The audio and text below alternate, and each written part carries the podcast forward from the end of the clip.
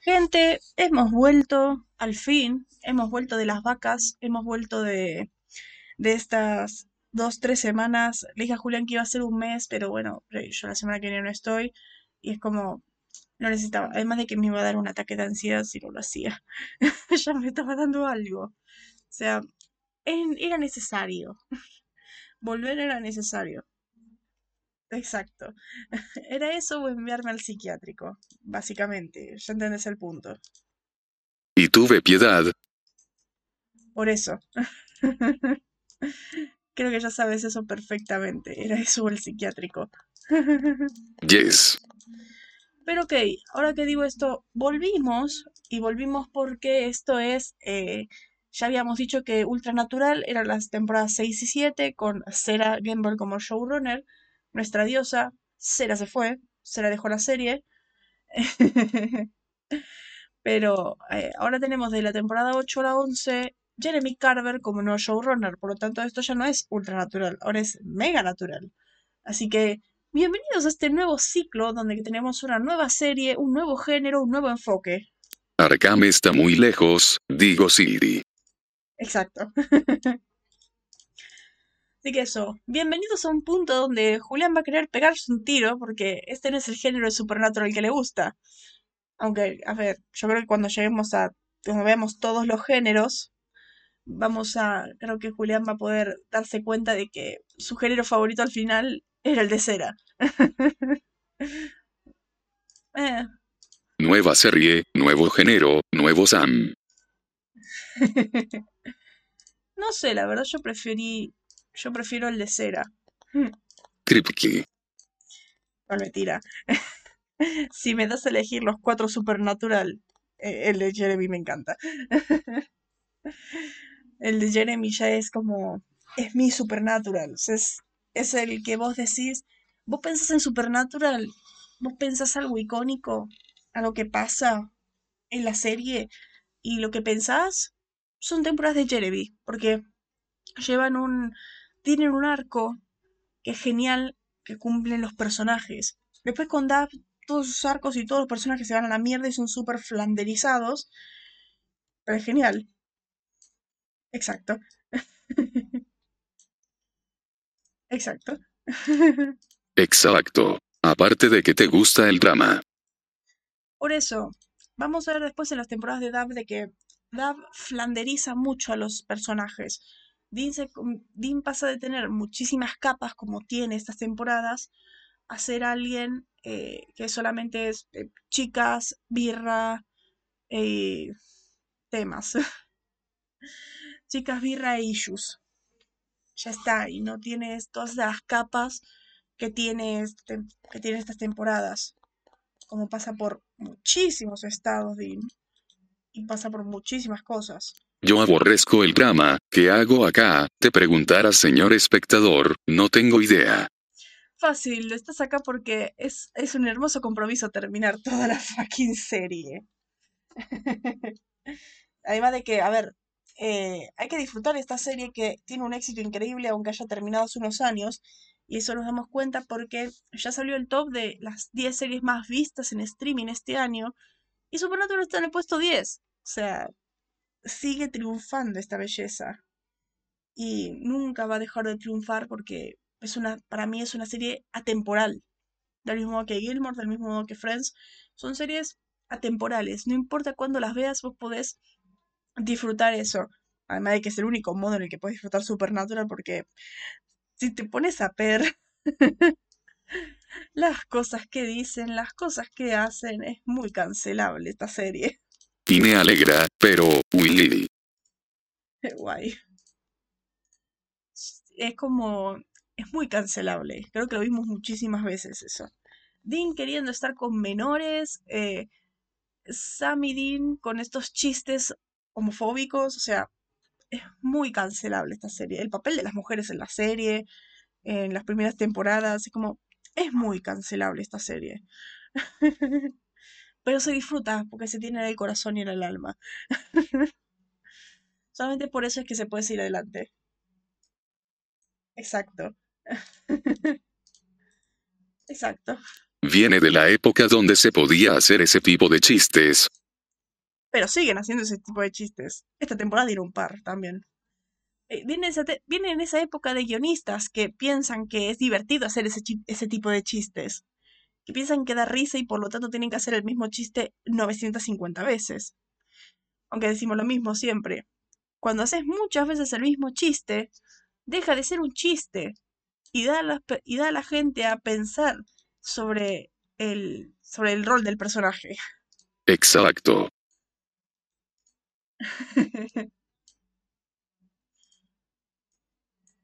a ver, hay un montón. A mí me da risa, como el de...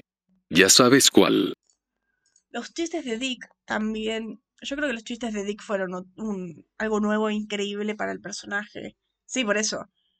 Creo que la primera vez que quisieron meter otro tipo de chistes fueron los chistes de Dick y salieron muy bien. De hecho, como para despedirnos, porque después de la serie no se va a volver a mencionar a Dick, eh, tenemos un chiste de Dick en este episodio. El último chiste de Dick que vamos a ver en toda la serie, así que me parece genial.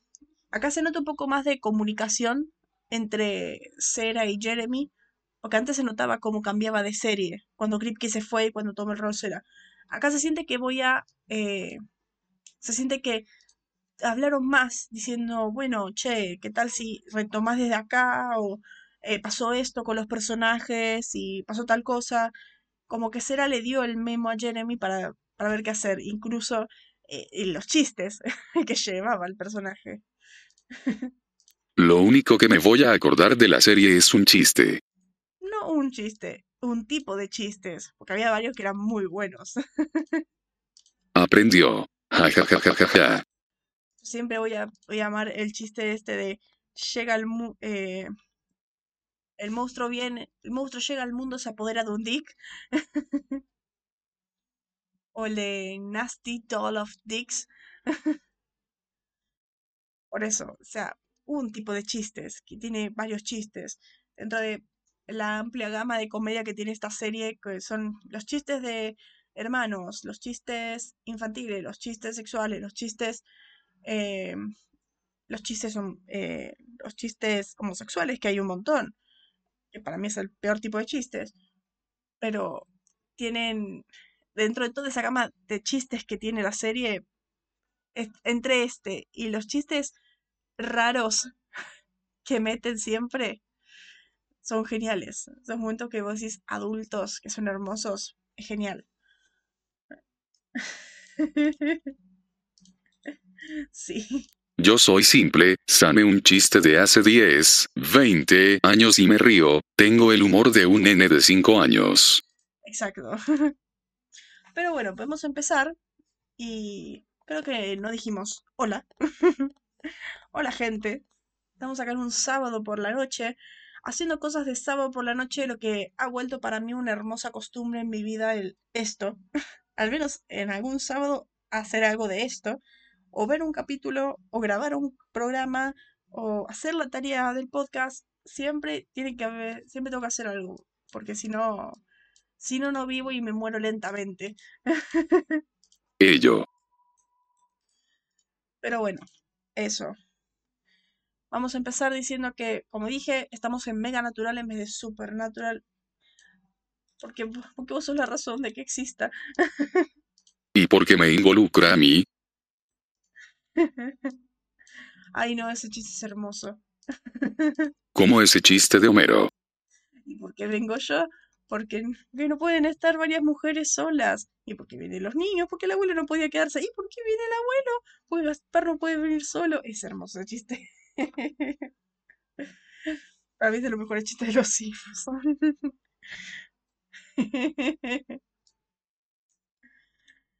precioso ese chiste.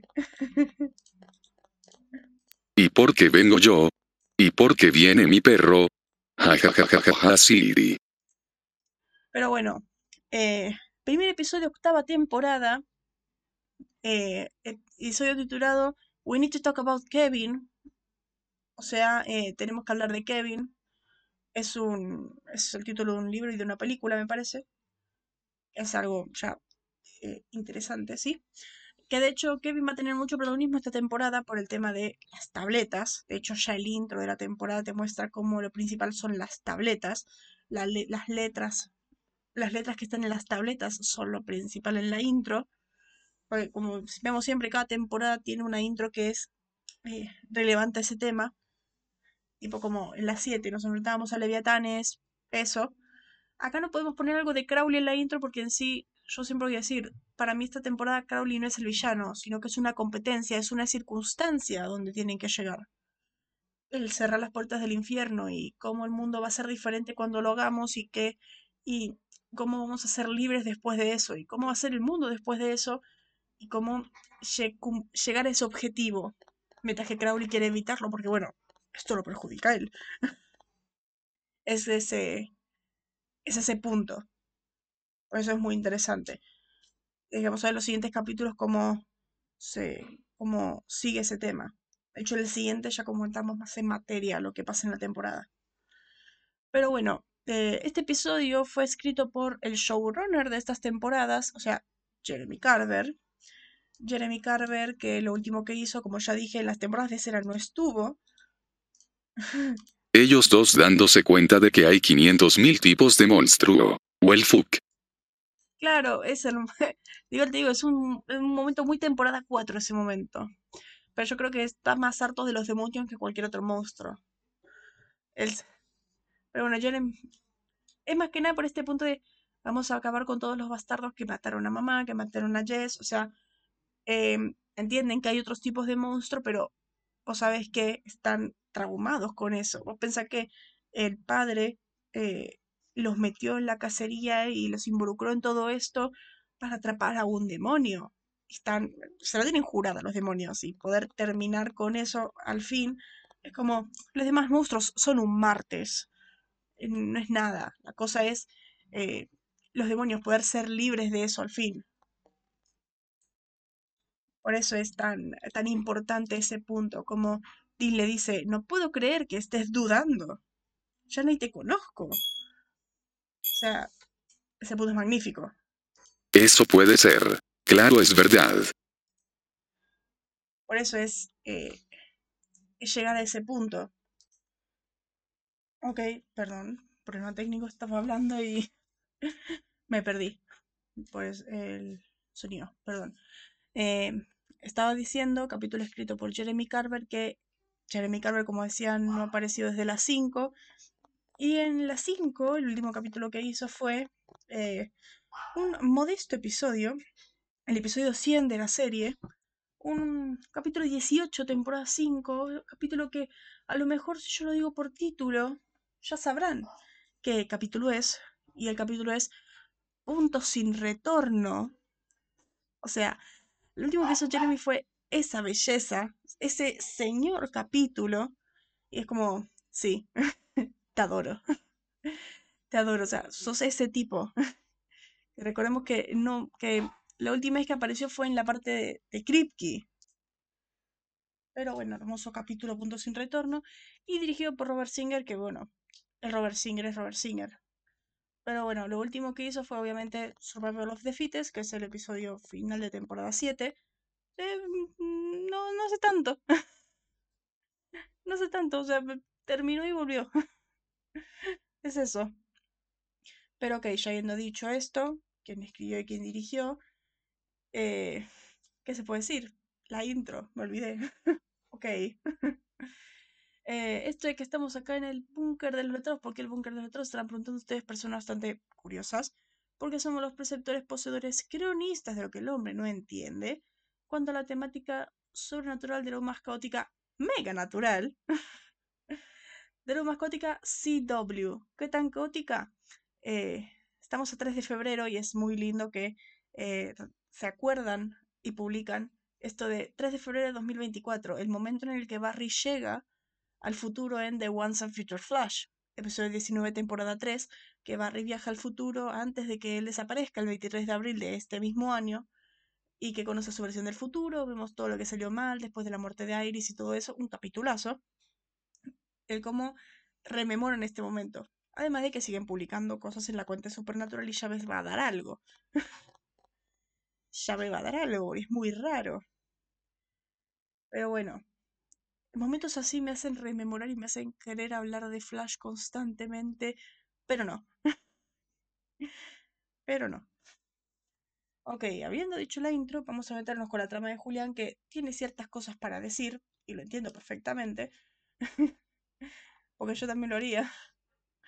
Así que esta sería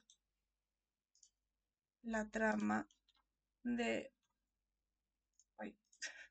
La trama de Julián. Este cap, denme un segundo, sé que me habían avisado de que la cosa era más dramática, pero, asesinaron completamente al personaje de Sam a los 5 minutos, y lo siguieron matando el resto del capítulo con cada actitud que tenía, y por qué. Para generar drama barato entre los dos, Sam dejó a su suerte al profeta y se retiró completamente de la cacería. Creo que para este punto es más que obvio decir que está fuera de personaje, pero según entiendo Sam jamás lo hubiera dejado a su suerte, veo mucho más posible, si quería alejarse de ese mundillo, por lo menos rescatar al profeta. A ver, empezamos con Olífano, ¿seguros? Se ve demasiado como la is bueno, les creo, al purgatorio, de donde vemos a Dean escapar, ir de un lado a otro hasta encontrar un cadáver, de este sale una especie de vampiro, hombre lobo. Luego vemos como Sam de despide de un perro en una casa, y va a un lugar alejado a encontrarse con Dean, luego de hacerse cada prueba posible, descubrimos que Sam no solo dejó la cacería, sino que igualmente dejó al profeta su suerte, oh por Dios mataron a Ken, ah no eso no era, Sam. El resto del capítulo es Dean, con razón, estando retando al cadáver putrefacto de Sam mientras tratan de buscar al profeta, que le había dejado a varios mensajes a Sam. La cosa es que Sam dejó la cacería, y al profeta, junto a Dean dicho sea de paso, a su suerte, sin tratar de hacer algo para encontrar a ninguno de los dos, porque se sentía libre, porque pensaba que otros cazadores se harían cargo, esperaba que por magia se crucen con ellos, al menos trato de usar los contactos de Bobby. Nope, solo se fue, nueva temporada, nuevo elenco, este es Sax Manchester, interpretado por el mismo Jared Padalecki, no confundir con Sam Winchester, él quiere una vida normal sí, pero jamás dejaría a Dean desaparecido, no muerto, desaparecido, ni al profeta, que sabe que es bien importante, en peligro y mucho menos con Crowley, les hago la cosa corta, van a la universidad, hablan con la novia sin saber que está poseída, encuentran al profeta, se enteran que éste sabe cómo desintegrar. No me acuerdo bien, demonios gracias a la tabla y así escapo, luego llega Crowley con unos demonios, Sam, Dean y el profeta escapan, con este último viendo como Crowley mata a su novia. ¡Qué inicio de temporada! Sí, hermoso como inicio de temporada. Debo decir también que es un final para mí muy anticlimático, porque en serio, es como, para mí me parece muy anticlimático. Como el capítulo tendría que mostrarte, bien, te muestra el conflicto, te muestra lo que va a pasar, perfecto, bien.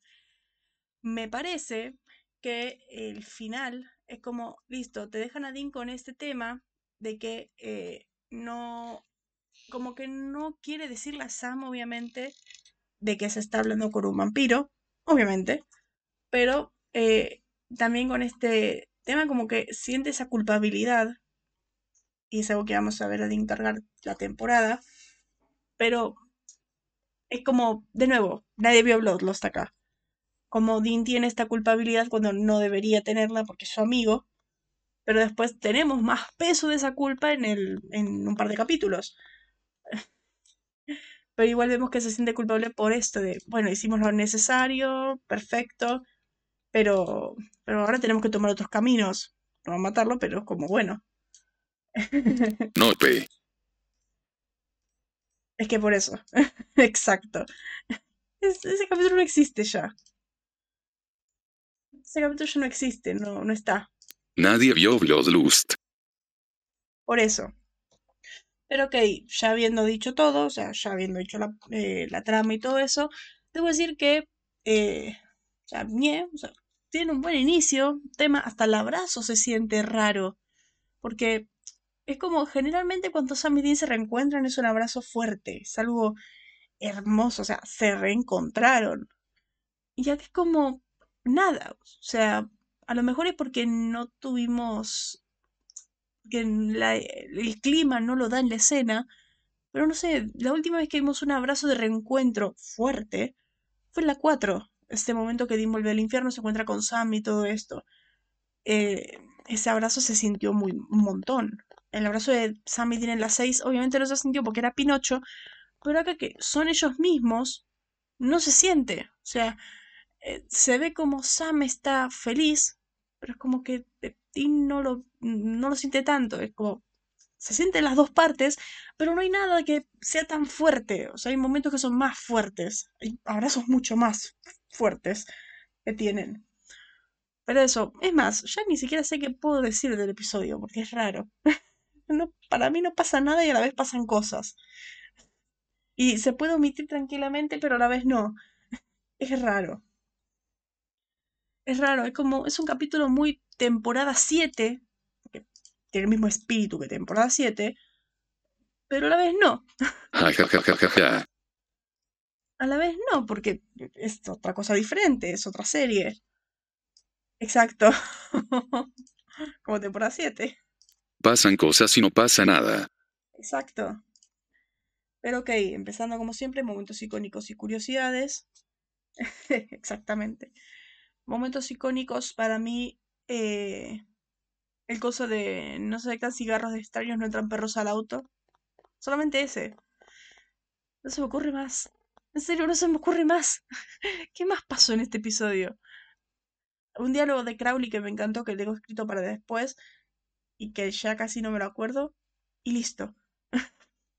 ya está. no acuerdo más. Ni siquiera es, ser, memorable los momentos de Sam y Dean. El momento de. Este momento que, Dean, que Sam le pide una hamburguesa y que Dean dice, ¿para mí? Y lo come y es súper feliz y él, relájate solo una hamburguesa y es un tesoro. Era la primera cosa que comía de nuevo. Estuvo cuatro días. Sí, los flashbacks, claro. Sí. Igual esos flashbacks los vamos a ver la, toda la primera mitad de temporada. Vean en el purgatorio. Tipo oye. Tipo Oli, sí. Esta primera mitad de temporada es la, la que se va a sentir más Arrow que nunca. Porque ya en la segunda como que olvidan este tema. Además de que ya cierra la historia. O sea, como no es como Arrow que estuvo un año y en ese año y vemos toda la temporada en un año. O sea, vemos todo ese año en una temporada. Acá en la primera mitad de temporada ya podés resumirle qué pasó ese año. Pues como, Dean estuvo peleando todo el tiempo y Sam estuvo teniendo una vida normal. No podés resumir eh, toda una temporada. No hace falta. Pero por eso vamos a ver, vamos a ir ver intercalando tipo Arrow algunos flashbacks. Pero es como, es genial. Pero para mí hay momentos mejores. hay momentos mejores del purgatorio para mí. Eso de ese momento de que conoce a Benny de eh, no debes confiar en nadie. Me dijiste que confía en ti, ahora lo entiendes. Es como es hermoso. es muy típica película de acción. Es que Dean es muy personaje de acción. Pero por eso, Empezando como siempre, continuidades. Este episodio tiene lugar un año después de Survivor of the Fittest. O sea, cambió el showrunner, es un año después. Me gusta que hayan. Eh, que tomen ese margen, como para decir, bueno, podemos cambiar las cosas, cambiar el tono y todo eso en este año. Perfecto. Y después, bueno, menciones a otros personajes que aparecieron por última vez en el final de temporada 7, mención de Bobby, que recordemos que murió en el final de temporada 7 por segunda vez, mención de Cass, que acá vamos a ver qué pasó en esta temporada, porque eh, está esto de qué pasó con Cass, le preguntan a Dean, Sam le pregunta a Dean, y Dean es como, eh, Cass se dejó llevar, vio cosas y él se dejó llevar, cosa que ya voy diciendo que es spoiler, es mentira, Dean es el que se dejó llevar, pero esto de, ¿qué pasó? Vi suficiente, ¿Qué pasó? Dije que di suficiente, Sam. Y eso. Vamos a ver qué pasa en el resto de la temporada. A ver, no es spoiler. Vamos a ver qué pasa. Vamos a ver cómo está casa en el purgatorio. Pues yo voy diciendo que no es diferente. Es él.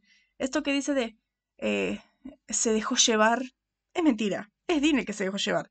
Si él mismo dice hay algo que tenía ese lugar, se sentía puro. Que Benny dice lo hubiera disfrutado como vos lo hiciste sea, el chabón estuvo 50 años en el purgatorio, Dean estuvo un año y Dean lo disfrutó más. Spoiler. Por eso, es... Eh, Es por eso. Y vamos a, va a ver cómo esta temporada tiene ese foco de eh, que Dean disfrutaba el purgatorio, un poco lo extraña. Como la tierra es esto raro. Tipo como dice la 7, esto de esta, mm, este mundo sin sentido que es, eh, que es en el que vivimos y todo eso. Había algo puro ahí abajo en el purgatorio, era solamente pelear. No estaba la complicación de que sí, que no. No habían grises, era solo blanco y negro. Y más, era solo negro. Así que era como esa simpleza que a Dean le gustaba. Dime que Dean es alguien violento y necesitaba hacerlo. Yo no sabía. Pero eso. Después, bueno, mencionan a Crowley. Crowley aparece en el final del episodio. Dicen esto de que, bueno, se costó a, a Kevin. Vemos los flashbacks de Kevin. Esos son los únicos flashbacks que vamos a ver de Kevin. Esto del cómo escapa. Que dice que leyó. El hijo a Crowley que estaba leyendo una puerta que está en Wisconsin. O sea, hay otra puerta del diablo en Wisconsin. Pero resulta que no que estaba leyendo cómo destruir demonios, y por eso destruir demonios, que pregunta, ¿dónde está Crowley? O sea, podía haber aprovechado y destruir a Crowley, pero no pudo. Qué mal. Qué bien también para la gente que somos fan de Crowley. pero ese, por ese momento casi.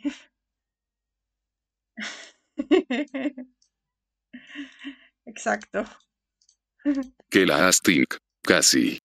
Y vos pensás, si muere Crowley, ¿qué hacemos? No tenemos temporada, no tenemos serie, no tenemos, no tenemos temporadas de, de Jeremy, porque Crowley es un personaje muy importante en estas temporadas. no tenemos temporadas de Jeremy.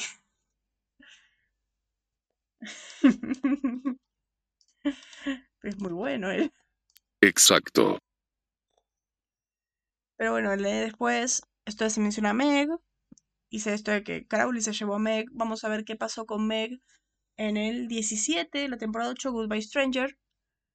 O sea, antes no aparece, o sea, y ni siquiera se ponen a preguntar qué pasó con Meg. Es como que eh, no importa. Después, bueno, este es el episodio 150 de la serie. Es increíble que Jeremy escribió por última vez el episodio 100 de la serie, Punto sin retorno, y ahora vuelve a escribir el 150 de la serie. Lo amo. O sea, 50 capítulos de diferencia ahí. Nada más. Pero, capítulo 150. Increíble. Acá nos damos cuenta. Acá es como. Por el tema de, que la tercera temporada fueron 16 capítulos, como que lo retrasa más. Por ejemplo, Arrow, que tuvo 6 temporadas con 23 capítulos, el capítulo 150 fue el 712. Así que hicieron todo este capítulo especial. Acá no celebraron nada por ser el 150. Se celebra en el 200, en el 300 y así. Después, bueno, esto que decía antes, este episodio es una referencia al título Necesitamos hablar de Kevin de Lionel Shriver, que se basa en una serie de cartas de una mujer a su marido sobre sus preocupaciones sobre su hijo Kevin, quien eventualmente comete un asesinato en masa en su escuela secundaria, un martes en Estados Unidos. Por eso we need to talk about Kevin. Pero un martes en Estados Unidos. Así como, perfecto. Después, bueno, este es el inicial que dice en algún lugar de Maine. Te voy a explicar que dice Wilderness. Dice 100 eh, millas Wilderness de Maine. Podría ser una referencia indirecta a Stephen King, ya que la mayoría de sus libros estaban basados en ciudades ficticias de Maine nunca vi nada de Maine. Como esa ciudad que te muestran de fondo. En Supernatural creo que hay un par de veces que mencionan a Maine, pero nada más. Bueno, este es el segundo, segundo season premier dirigido por Robert Singer. El primero fue Sympathy for the Devil, o sea, el primer episodio de temporada 5, capitulazo. Eso, es, eso era un season premier. no como lo que hay ahora. No, mentira, mi teño, vos es hermoso, pero eso era un season premier. Ni idea, jajajaja. Bueno, Jeremy, esto que ya decía, Jeremy Carver regresa al programa como escritor y showrunner, siendo que la última vez que escribió fue en Punto Sin Retorno, capitulazo. Este es el primer episodio, el primer season premier de la serie que no presentaba bien mucho tiempo, siendo la última siendo el primero en, en la temporada 2, que vemos, que vemos a Bobby, este momento de que vamos a buscar a Bobby. Ah, no. en la... Espera, en Mountain of Dine aparece, ¿no? ¿O no? Dicen esto de vamos a... que va a lo de Bobby para ver el tema del auto, me parece que no aparece. Pero sí aparece en el en el de la 3, en los 7 magníficos, en Lazarus Rising, en Sympathy for the Devil, en, en Exilio en la calle principal, en, y en Milenio Boss. En el piloto no aparece y en Mountain of Dying tampoco, porque se lo menciona Bobby, nada más. Aparece en el siguiente, en Everybody Loves a Clown. Es bueno, este marca el segundo season premiere que tiene lugar un año después de la temporada anterior, otro es Exile the Main Street, en el que las premisas son similares pero intercambiadas. Un Winchester regresa de estar atrapado en otro reino para sorpresa de su hermano que se ha adaptado a una vida normal. Diferencia. Dean, Dean estaba constantemente deseando buscarlo, pero no lo iba a hacer, no podía hacerlo porque le hizo esa promesa a Sam y que tenía que tener esa vida normal y quería morir todas las noches porque no podía buscarlo y que tenía que seguir adelante. En cambio, acá Sam le chupa un huevo. en ese momento de tuve pesadillas. Eh, Dios sabe todas las cosas que ellos tuvieron que soportar conmigo. Estaba muy mal por todo eso, porque él quería recuperar a su hermano y no podía. Todo esto, y a Sam le chupó un huevo. Ahí está de nuevo la comparación de Sam y Dean. Bueno, cierto. Cierto. No Sam. Satch. Claro, Satch Manchester. Bueno, esta es la primera vez después de la desaparición de uno de los hermanos que el otro no lo busca ni intenta traerlo de vuelta, ya que recordemos que cuando Dean murió en la temporada 3, Sam estuvo eh, tratando, tratando de traerlo de vuelta. En el final de temporada 5, esto es, bueno, él quería buscarlo con todas sus ganas, pero no lo hizo pero por esto, eh, no lo buscan, intenta traerlo. Dean quería un montón traerlo de vuelta, pero no podía por esta promesa. Pero aquí como a Sam no le importó. Ok. Decisión obviamente de la que Padalecki estaba arrepentido. Él dice muchas veces que algo que algo que cambiaría es que sí buscaría Dean en el purgatorio. De hecho es una decisión que el mismo Sam se arrepiente y, Tom, y dice, estuvo mal lo que hice, el 10. Por eso digo que es un arco de, de varias temporadas el que ya tiene pensado Jeremy. Después, bueno, la escena en la que Dean se queda paralizado frente a una máquina expendedora y dos niños pasan corriendo fingiendo dispararse entre sí es una referencia a las escenas finales de la película de 2008 de Hort Locker, donde a un experto en desactivación de bombas le resulta difícil adaptarse a la vida civil después de regresar de Irak. Finalmente admite ante su familia que solo hay una cosa que amo, y regresa a la vida cargada de adrenalina en primera línea. Es tipo como lo de. Pero es esto ama tanto la normalidad como, como la cacería, y por eso trata de hacer ambas. Pero bueno, aunque Channing, la novia de Kevin, asista a la Universidad de Michigan, la toma inicial de su universidad es un clip de Bascom Hill, que es la, la Universidad de Wisconsin en Madison. O sea, siempre toman esto de distintos escenarios. Ya dijimos, todas las, todos los escenarios son Vancouver, pero son. Pero son otras ciudades. Bueno, la novia de Kevin es asesinada por un demonio de alto rango y sacada de su vida ordinaria de la escuela refleja la desgracia de Sam con su novia Jess siendo asesinada por Azazel, pero esta vez Crowley. Es, que es verdad ese paralelismo. Eh, claro, Channing fue asesinada por Crowley. Esto de busca otro demonio. Mientras que lo de ojos amarillos. lo de Sam era esto de, bueno, tenías que seguir en práctica y todo eso. Lo de Kevin fue directamente arrebatado. No hay una vuelta atrás después de eso. Y eh, por eso le dice a Sam esto de, es tu vida ahora, pero después de que lo logres, imagínate un mundo de no está perseguido por demonios y todo esto. Ese Sam le da a todo el mundo la esperanza de vamos a lograrlo, podemos solucionarlo y todo eso. Es la luz de optimismo en toda la temporada, Sam.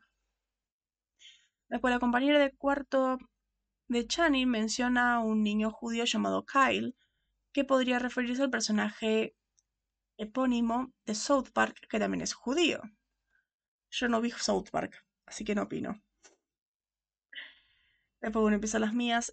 El inicio del camino hasta ahora en esta temporada tiene la icónica frase: Papá quiere que sigamos donde él se quedó, salvando personas, cazando cosas el negocio familiar. Sin embargo, la grabación no es el audio original del 1-2.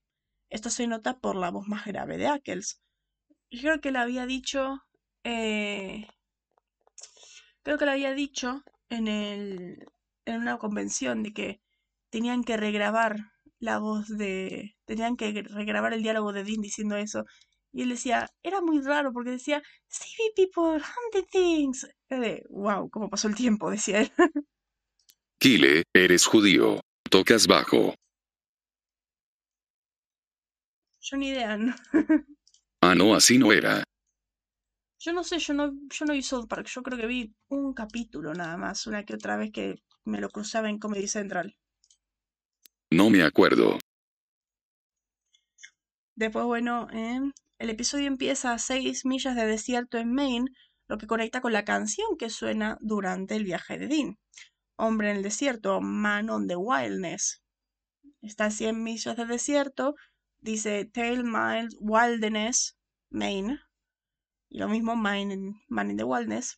Además de que habla del estado mental de Dean esta temporada como está en la oscuridad, no puede llegar a la luz, enviado a morir sin saber por qué, y que la letra dice que pasó un año. Dice Another Year's Gone By, como empieza la canción. Yo de hecho le, le mostraba a Julián cuando hacía la tarea de, es, la letra es genial. Cómo llega a ese punto, cómo marca lo que es el personaje. Y esto de no puede llegar a la luz es, eh, es un diálogo de esta temporada que Sam le dice a Dinel. No puede llegar a la luz, eh, sé que no ves una luz al final del túnel, pero si venís conmigo yo te voy a llevar a ella. Es lo que le dice, lo que le dice Sam en un capítulo de esta temporada. Por eso digo, el, cómo refleja el estado mental de Dean acá. Y como siempre, Supernatural canciones con anillo al dedo. Después de salir a inspeccionar el Impala en su regreso del purgatorio, esto de que Dean dice eh, que no hay signos de douchery, haciendo referencia al momento en Lazarus Racing cuando eh, cuando regresa del infierno y está enojado con Sam porque, porque él el impala en su ausencia. Es que le pone un iPod. ¿Qué es eso? Una, un iPod. Te dije que lo cuides, no que lo arruines. en español dice tonterías. Dice, bueno, no hay señal de tonterías, te lo concedo. Te lo concedo. bueno, durante la mitad, durante la primera mitad del episodio nunca se ve a Sam y Dean en foco en el mismo plano enfocado, ya que simboliza que no están en la misma página aún. Pero después de charlar en la iglesia, cuando Kevin, cuando encuentran a Kevin, vuelven a estar al mismo enfoque. De hecho, fue muy difícil encontrar imágenes de Sam y Dean en el mismo plano que estén enfocados.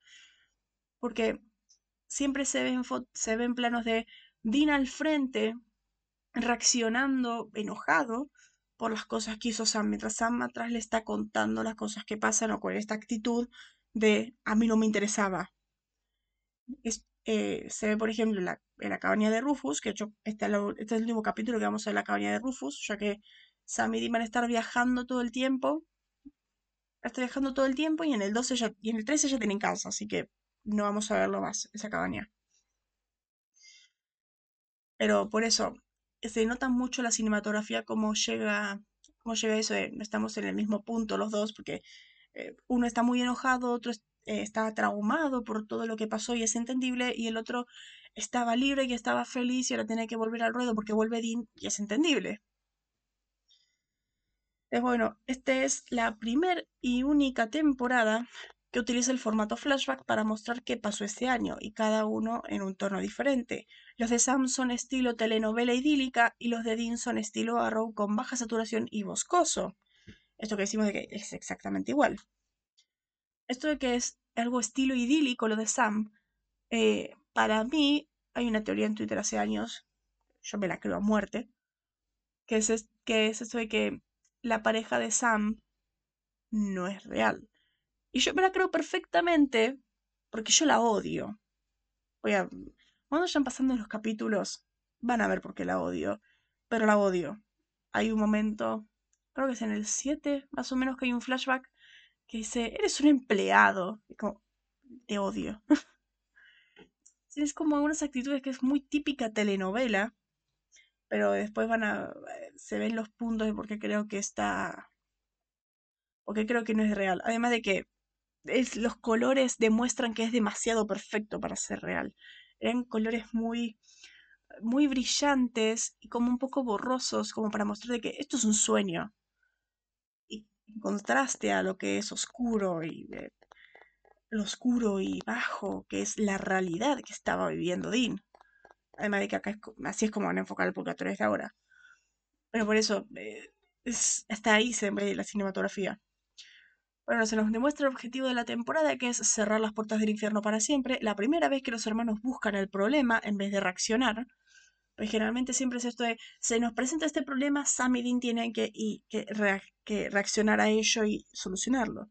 Cambio acá todo está en paz y es esto de, hay una oportunidad de cerrar las puertas del infierno para siempre. Vamos a hacerlo.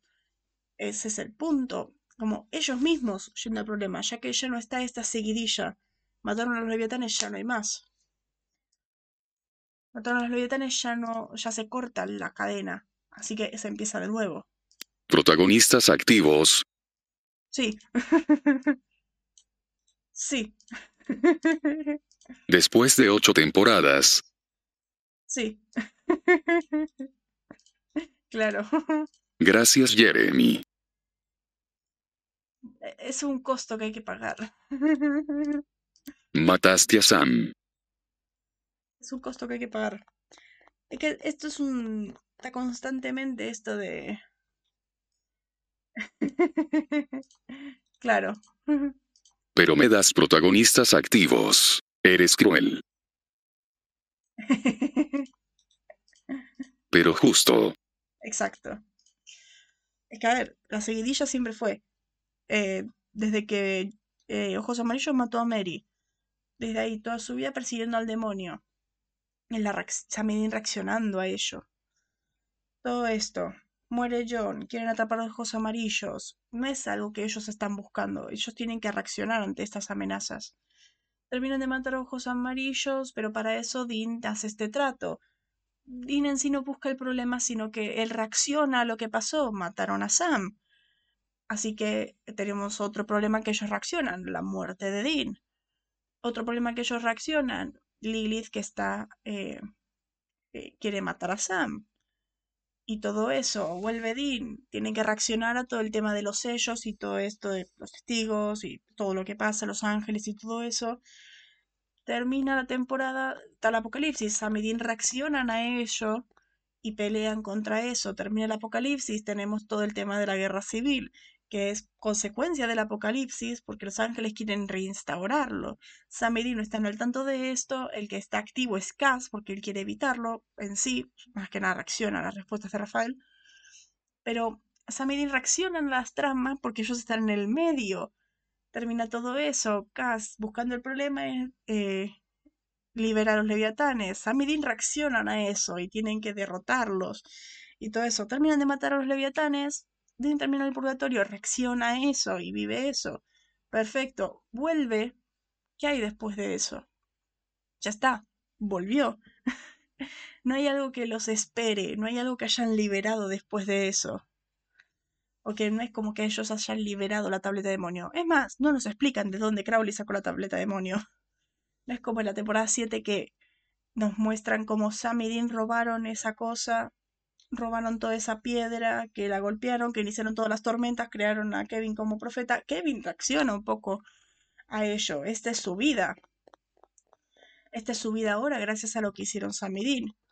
Pero también eh, Sam por primera vez están buscando el problema. Ahora eh, tenemos una oportunidad de tener de cerrar el infierno para siempre y liberarnos de todo esto al fin. Y ellos mismos están yendo a eso. Podrían no haber hecho nada. Pero si no, no hay temporada. La hizo aparecer de una galera. Claro, como tendría que haber consecuencias en el mundo, ¿no? Debería haber estado también dentro de un montón de arcilla, tendría que haber golpeado, creado otra tormenta, creado otra cosa y todo eso para tener la tabla. Además de que no sabemos dónde quedó la tableta Leviatán. Creo que la tiene en Los Ángeles. Ni idea. No vuelve a aparecer esa tableta. Desde ahora esa tableta nunca existió. tiene más peso la tableta demonio. Pero ¿por qué no pasó? Fácil. A ver, no van a crear otro profeta porque es esto de que solamente puede haber un profeta vivo a la vez. Claro. San hubiera dicho che tengo que volver. Claro, sí. No, a lo mejor dijo, ay, Crowley. Ay, ¿qué pasó? ¿Qué pasó ahora? Aparte, Claro, si no, no volvería. Igual, vamos a ver en otros capítulos por qué se explica. Para mí, explica un poco por qué Sam como que reacciona que tiene que volver. che qué rara la tormenta. Claro, es como, che, ¿no? Como que está viendo otro diluvio muy parecido al que Dean y yo iniciamos. Pero nada, o sea, nada más nos muestran que eh, Crowley le da la tableta de demonio para que la traduzca. Ya está. No sabemos de dónde la sacó, no sabemos que tuvo que liberarla, ni nada de eso. Claro. Como que el cielo se está cayendo, ñe.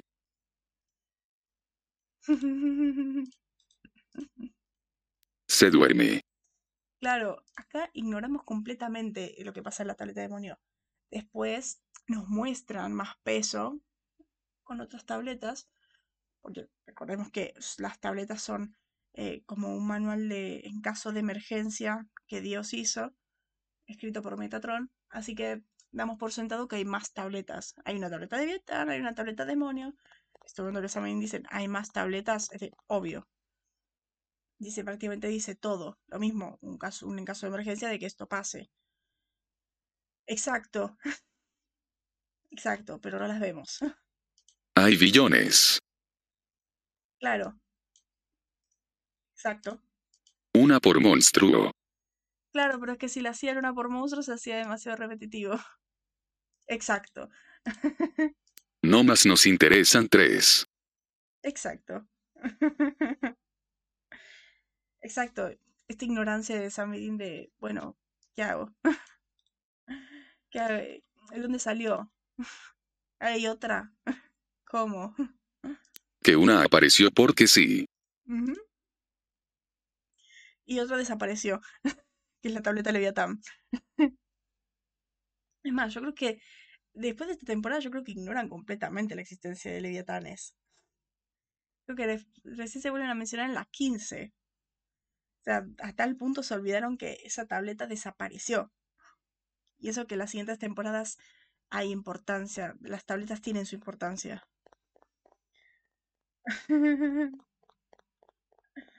Es como, bueno, solamente una, una apareció de la nada, la otra...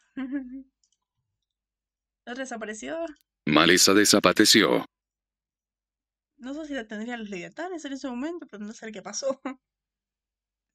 Después, bueno, eh, momentazo, esto que este diálogo era, que Dean dice esto de, esto no ha terminado, Crowley. Y, Crowley, ¿en serio, Dean? ¿Quién escribe tus líneas? ¿Soy malvavisco? Es hermoso. Como, sí, Crowley mostrando el guion. Puede haber una por cada monstruo importante. Sí, pero no explican. Exacto. Adri que en mi cabeza hay billones y. Sí, confirmo. Por eso, si esto es en caso de emergencia, no te dicen qué cantidad hay y todo eso. A lo mejor eh, Dios, eh, a, a lo mejor Dios hizo una tableta aparte diciendo monstruos. Ya está. Y las demás son cosas que conoce. Claro. Un malvavisco escribió tus diálogos y los de Sam. Claro. ¿Te imaginas? Tipo Valman. A ver, tendría sentido. Igual muy pocas veces tienen un. Muy pocas veces tienen un diálogos así de malos. Pero acá Gray es muy malo. Hice una por cada monstruo. Excepto para mí. Claro. Pero es esto una por cada. Yo no sé si sería una por cada monstruo. Yo creo que sería una parte de hijos de Eve. por una parte leviatanes, por otra parte demonios, por otra parte. Por eso, para mí deberían haber, no sé si billones de tabletas, pero mm, pocas, pero a la vez varias. O sea, dar que tenga varias instrucciones el mundo, por si acaso. Por si acaso que Dios no está, que aparentemente no está desde hace años, como te dicen en temporada 5. Y después, bueno, esto estableció el protagonista, que es el antagonista, que será Crowley esta temporada, que esto ya lo sabemos. Me encanta que es la primera vez que va a tener tanto peso Crowley. Si bien en las, otras temporadas tiene su punto de villano secundario o su punto de aliado de otra cosa o dentro de otras circunstancias, yo creo que es la primera vez que Crowley tiene el, el reflector como una amenaza. El mismo nivel de protagonismo que tendrían los leviatanes lo tiene acá Crowley. Cosa que a mí me encanta porque para mí Crowley es el villano más carismático que tiene toda la serie. Ya que los demás... los leviatanes fueron... eran, muy molestos. Eve era muy... Eh, Rafael lo mismo. Lucifer era genial, pero a mí me gusta más cómo es en las siguientes temporadas. Eh, Lilith no apareció nunca. Hasta ser me estresaba.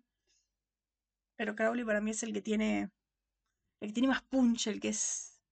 El que cada escena que aparece se roba la escena. Porque es así. Sam Dean siempre se roban las escenas por el carisma que tienen. Llega Crowley, se come la escena. Se los come vivos. Sam Dean a todos en la escena. Es magnífico. Pero bueno, ahora vamos a las referencias. Esta está. Solamente hay una. Que es esto de eh, dice, dejé la cacería y dice, sí, Sasha Grey se hizo legítima. Y Sam dice, eh, hizo una con Soderbergh. ¿Qué? Nada, hizo una con Soderbergh. Eh, la peli esta que hizo con Soderbergh es The Girlfriend Experience, que es un drama de 2009 rodada en la ciudad de Nueva York. Está dirigida por Steven Soderbergh y fue una película proyectada en el Festival de Cine de Sundance en el 2009. Dean habla de que se hizo legítima porque era una actriz porno. Pero yo acá digo, acá tendrían una muy buena oportunidad de hacer chistes tipo Oliver cuando no está. De. Eh, igual también llega un punto que los chistes de Oliver ya son raros. Es un punto de. ¿Quiénes son las Kardashian? ¿Cómo sabes quiénes son? Me informo, hermana. O Faro Boy se separó. esos puntos de, bueno, estuve cinco años ausente me pongo al día. Pues llega un punto de la cuarta temporada de Arrow que es el. El no es Voldemort. De. Eso de. ¿Viste Harry Potter? Seguramente vio las películas, dice Diggle Oliver. ¿Hicieron películas? Ese punto de. Flaco. Uno, te fuiste cinco años. Harry Potter tiene películas de 2002. Segundo, volviste hace cuatro años de la isla. Podría ser informado un poco. Pero acá es como, la peli es de 2009.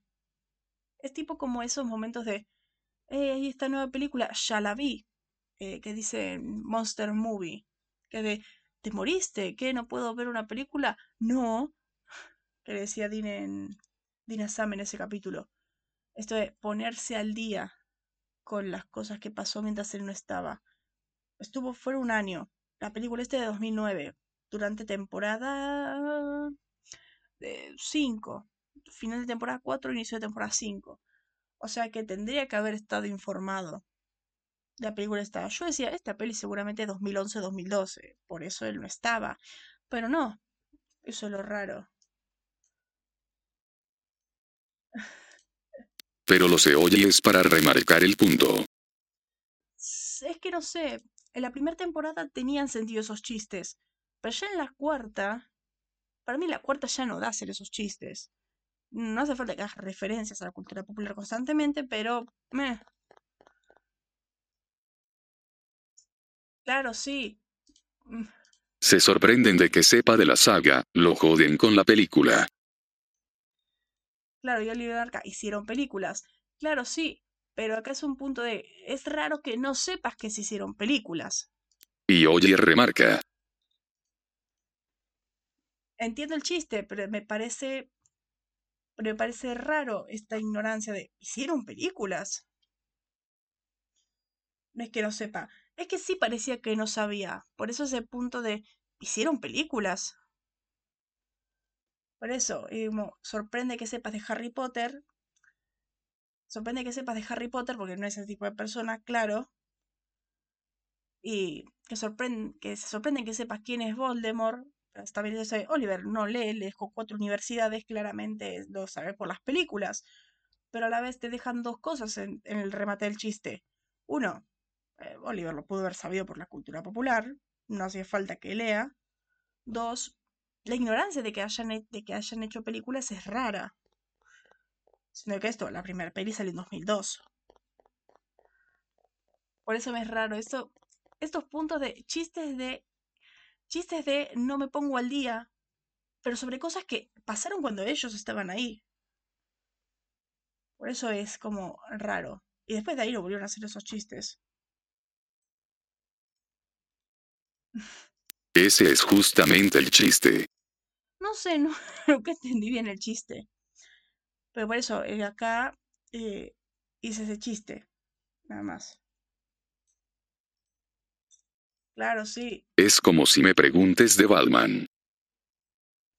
Claro, pero es como. Claro, y piensa que por la trilogía de Nolan y que digas, hicieron cómics, claro, es esa ignorancia. Es esa ignorancia, pero a la vez siendo, por ejemplo, acá. Yo como hizo películas, claro. Pero por ejemplo, acá, en el de Sasha Grey. Es raro que Dean no sepa porque es una actriz porno. Dean sigue actrices porno. Dean es muy cinéfilo. Dean sabría. Claro. Dean sabría que, sí, que hizo películas y más una peli de 2009. Se, se, hizo legítimo una actriz porno, algo que Dean tendría que ver. Dean vio 20 mil millones de películas y lo vemos en todas las referencias que hace. ¿Y yo como hizo películas? Como sarcasmo. No, claro, acá sí. Es raro. Por eso. Además que es raro también que Sam sepa de... Sam es algo cinéfilo también, pero es raro que sepa también de, de una actriz porno en una peli. Claro. Raro que sepa una actriz porno en una peli, pero a la vez, claro, es cine de Sundance. Sam siempre fue algo... Eh, cine de alta cultura. Hay un capítulo de, bueno, voy a ver una peli francesa de no sé qué cosa. Era una mentira, pero como... Dean sabe, Dean se cree que sabe ese tipo de persona. Pero bueno, esa era la referencia. Después, bueno, en el soundtrack hay dos canciones. Una es la del camino hasta ahora, que es Locomotive Breath, de Jethro Tull, que me parece que son los mismos que hicieron la canción de Death, de Oh, oh Death. Y la otra es Man in the Wilderness, que es la que ya dije, de Styx. Styx son los mismos que hicieron la hermosa canción de Renegade, que suena al final de Knife Shifter, de The Truth is out, the news around, the finally coming, que Crowley hace, cita en un diálogo en la 7. Después, bueno, en todo en Supernatural pasa dos veces, porque todo en Supernatural pasa mínimo dos veces. Es lo que ya decíamos, de, es la segunda vez que pasa un año entre temporada y temporada, y un hermano, y con los hermanos separados, uno retirando y el otro casando. Eso. Yo creo que van a haber más cosas que se repitan en estas temporadas, porque usan bastante los mismos recursos muchas veces, porque es como, che, hicimos esto, se puede volver a hacer. Y está perfecto. Después, bueno, vamos al doblaje. Que bueno, me encanta que acá respetaran los números. Porque dice el cartel, el, el tipo, dice esto cuando Steen sale, le pregunta dónde está la carretera. En español dice 19 kilómetros y señala una dirección. En inglés dice 12 millas en esa dirección. 12 millas traduce a 19 kilómetros. y pruebas de que debió haber terminado, porque rompieron a uno para hacer el paralelismo. Claro. Cierto, igual te digo, para mí no nos rompieron, para mí, si lo hubieran explicado mejor, te lo entendía más. Te lo entendía más, no porque lo rompieron. Para mí, Sam tendría que haber dicho, lo intenté, lo intenté un montón, pero no sabía dónde fuiste. Busqué por todas partes, no sabría, no sabía dónde, dónde terminaste, busqué cielo, infierno y todo eso, y no apareciste. Claro. Mede no sabía dónde fue, no podía buscar cómo sacarlo del purgatorio porque no sabía dónde terminó, solo desapareció. Exacto. Ahí está el detalle. O también algo de, che, estuve persiguiendo a Crowley y no la encontré y llegó un punto que no podía más. Entendí que eh, ahora estaba solo y que la única razón por la que lo hacía era por mi familia. O sea, si lo explicaban mejor, se entendía. si lo explicaban mejor, se entendía. Acá pusieron a un Sam que le chupó un huevo todo. claro. Eso sería 30 veces mejor. claro. Ahí sí me suena Sam. Además de que hay un punto que hacen de que la relación de Sam con esta persona es que son un desastre. Y es algo que ya sabemos de que Sam cuando no está Dean es un desastre. Esto vemos en el final de la 3. Entre la 3 y la 4, cómo pasó eso. Y creo que podrían haber hecho más hincapié en que, son un en que fue un desastre él. Porque no lo vemos. No vemos cómo Sam volvió a ser un desastre.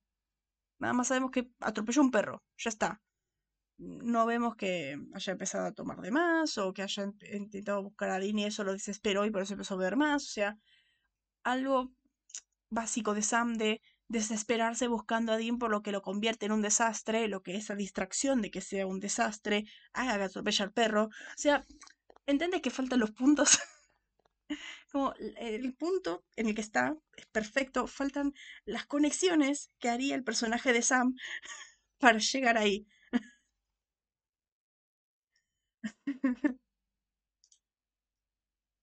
Claro,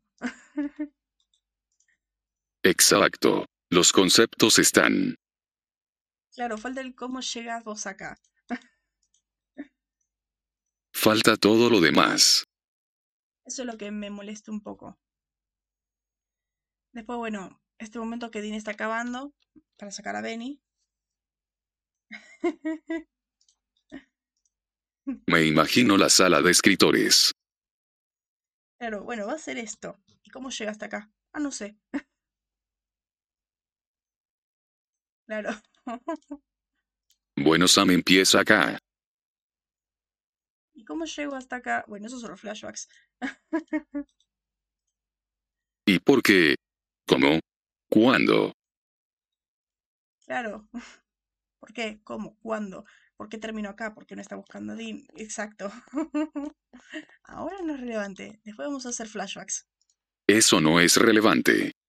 Y voy a hacerte flashbacks del antes, de cuando Sam era un desastre. No. este momento que Dean está acabando y dice, espero que seas tú desgraciado. Acá hay un capítulo, digo, acá en este capítulo, eh, cambian todos los hijos de perra por desgraciado. Porque en inglés dice, espero que seas tú hijo de perra. Eso no es relevante. claro, Sí, eh, calla. claro, que lo escribe el guionista ese capítulo. Bueno, este momento que dice en español, no te metas en líos, Benny. No entiendo qué dice acá el mantén tu nariz limpia. Calculo que debe ser de, de no, no involucrarse en cosas. No asomes tu nariz en otros temas. Además, por esto de no te metas en líos para, para evitar cazadores, claramente. Hay un punto, creo que hay un momento que dice Dean esto de si otro cazador lo- lo agarra, no me voy a oponer, porque no puede, pero no va a ser el que lo case. Exacto. Así que es, así que por eso dice no te metas en líos. Pues sabe que tiene que mantenerse bajo el radar, eh, fuera del radar para que los cazadores no lo agarren. Después, bueno, este momento que en español claramente nos dimos cuenta que hay un chiste en inglés, porque dice, creo que estar muy cerca cuando Dick explota te manda directo al purgatorio, cuando Sam le pregunta a Dean qué pasó. En inglés dice, claramente era un chiste, el supongo que pararse muy cerca de Dicks explosivos envía tu trasero directo al purgatorio. Me encanta el Dicks, Dicks explosivos. Como un regalito de despedida para, para los chistes de Dix que nos han dado tanto. Como gracias. Gracias y los voy a extrañar. claro. Toda la frase es el chiste, es hermoso. Claro. Supongo que pararse muy cerca de dicks explosivos te envía, envía tu trasero directo al purgatorio. es el mejor diálogo de todo el episodio. Después, bueno, este de que dice, eh, sentí que dejaba mensajes al aire, dice en español Dean, porque Sam tiró todos sus teléfonos, por lo tanto Dean llamó a todos los teléfonos de Sam y no aparecía. Pero me encanta que en inglés es más eh, poético, porque dice, sentí que dejaba mensajes al viento, message in the wind. Muy lindo. Los chistes se van con mi top 2 de chistes de Dick. Claro, ese chiste es hermoso. top 2 de chistes Dick. Bueno, para mí es el de... No, igual también el de la foto. The Rise of Dick. Ese es, para mí lo mejor que ha pasado en la vida, porque es la imagen en sí. Es el mejor chiste visual de la historia. es el mejor chiste visual que ha pasado en el universo. Sí. Después, bueno, esto de eh, que me mata, porque en español es este momento que yo digo, yo te decía, yo quiero, ¿por qué en inglés, en español no lo hicieron exactamente igual que en inglés? Porque dice esto de, eh, sí, bien, qué bien que lo hiciste, esto de que Sam le dice que a que no lo buscó. ¿No me buscaste? Sí, bien, ok, eh, siempre decimos que haríamos eso. Bien. En español dice, aunque siempre ignoramos eso por nuestro profundo cariño que nos tenemos. En inglés a mí me mata porque dice, eh, por supuesto siempre ignoramos eso por nuestro profundo eterno amor entre nosotros. Literalmente dice eh, love, eh, eterno amor. que tiene sentido, son almas gemelas, pero que no lo hicieron igual en español? Nuestro profundo, eterno amor. Es eh, como...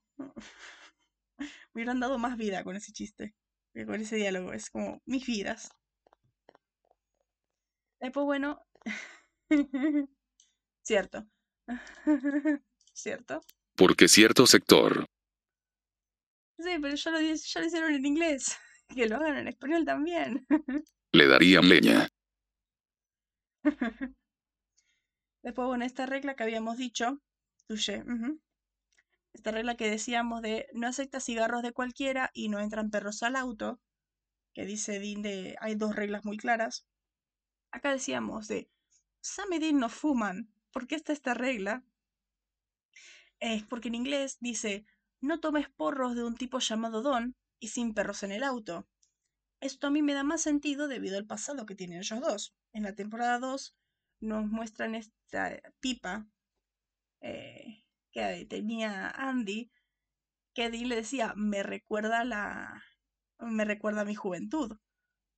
O sea, eh, tiene sentido. Además de que hay un momento que nos dicen más adelante que Sam a los 18 experimentó con porro. O sea, tiene sentido que haya una regla de no tomes un porro de un tipo llamado Don.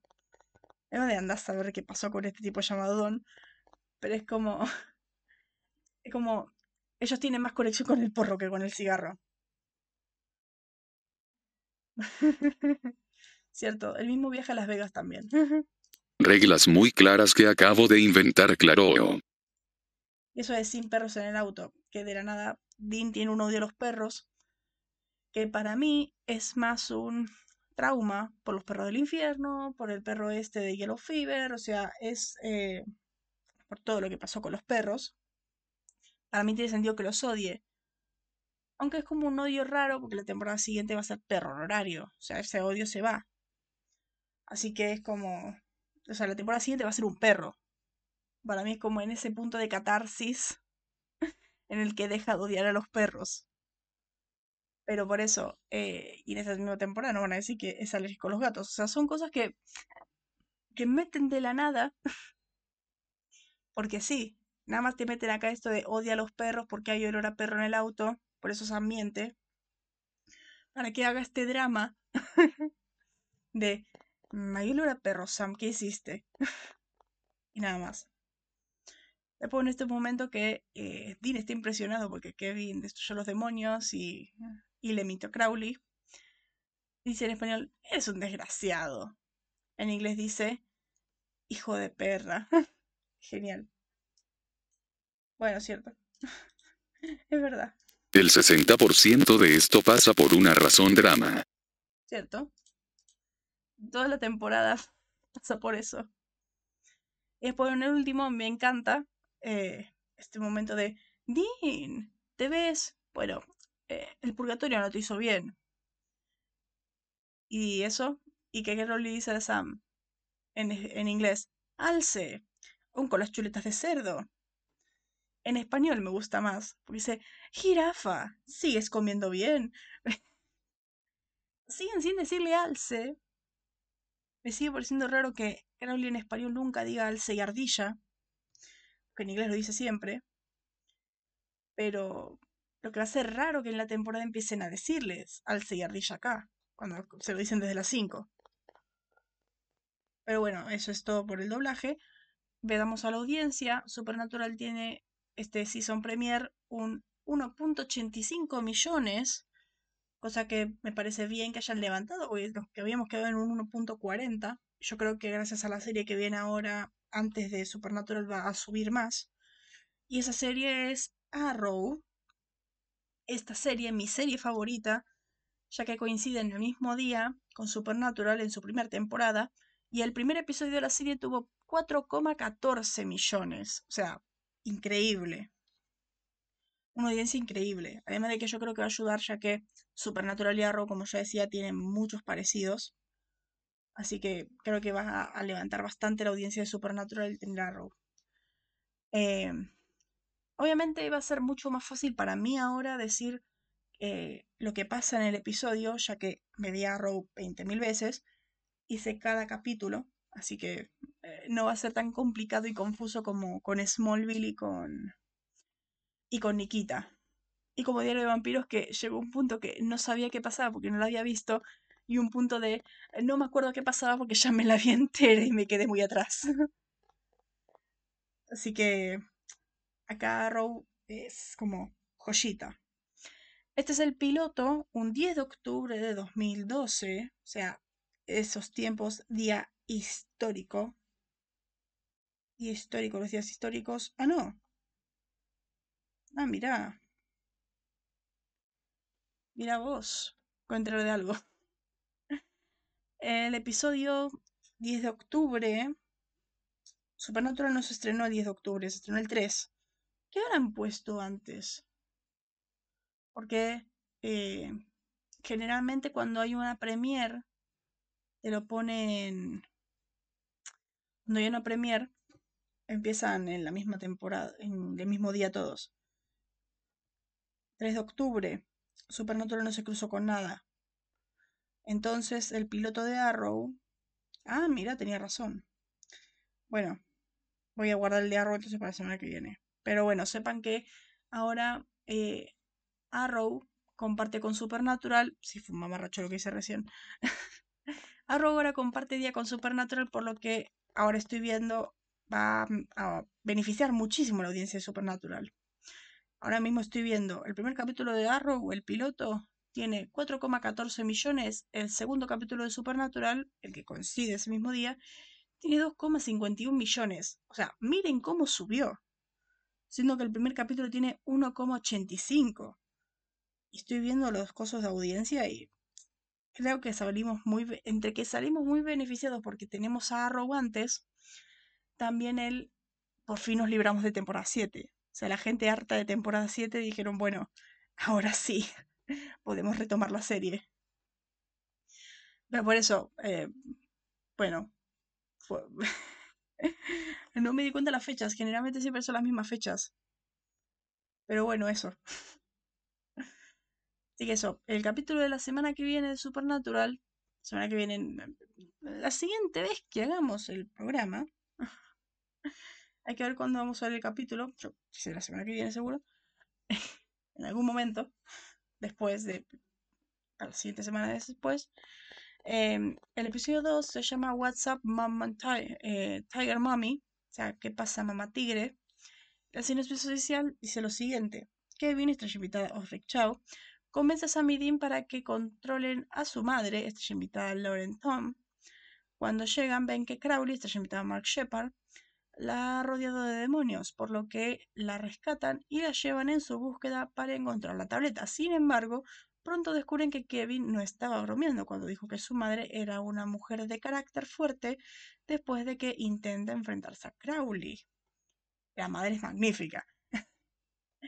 La madre es magnífica, como te muestran esto de que nos muestran de que es una mujer muy fuerte y que hace lo que sea por su hijo. Es increíble el personaje. Pero bueno, eso era todo lo que había que decir por este capítulo. La semana que viene vamos a empezar con Arrow. Esta semana no. Soy muy feliz porque al fin vamos a coincidir con Arrow y a mí me encanta. Así que eso. Espero que les haya gustado. Qué bueno que por fin volvimos. al fin. Así que eso. Eh, suscríbanse, compartan y todo eso. Así que nos vemos en la siguiente con esta increíble temporada. Así que, bye. Bye bye.